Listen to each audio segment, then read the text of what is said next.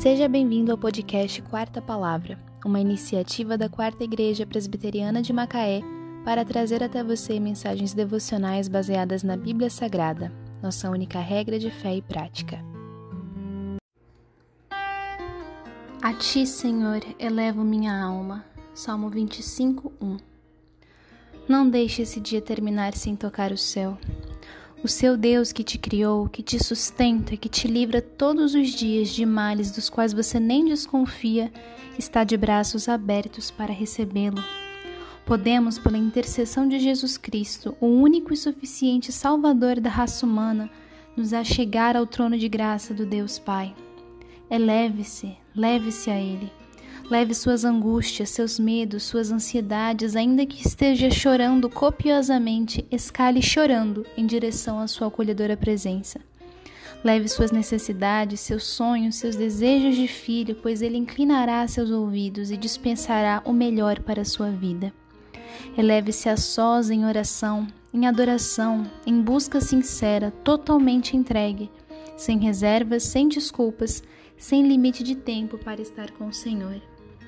Eleve sua alma a Deus à medida que confessa um por um de seus pecados. Cada mau pensamento e mau comportamento que te jogou no pó, ou se você insistiu muito tempo no pecado, no fundo do poço. Conte a Ele das suas faltas e dê graças desde já. Eleve sua alma louvando-o, porque Ele garantiu a chance de perdão quando enviou seu Filho unigênito para ser crucificado no seu e no meu lugar. Não tente chegar aos céus com meditações vazias, repetições de mantras, leituras complexas ou substâncias. Não. Chegue nas alturas celestiais entregando-se completamente, corpo e alma, unicamente ao Senhor. Basta de se arrastar. Eleve sua alma ao Senhor. Oremos.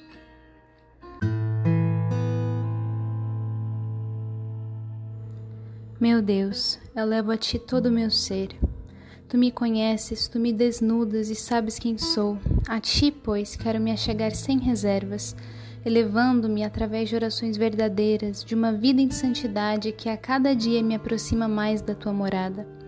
Não me deixes longe, sobe-me para o Teu serviço eterno em nome de Jesus. Amém.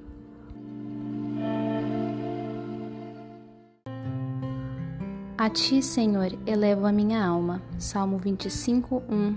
Só lhe deu glória.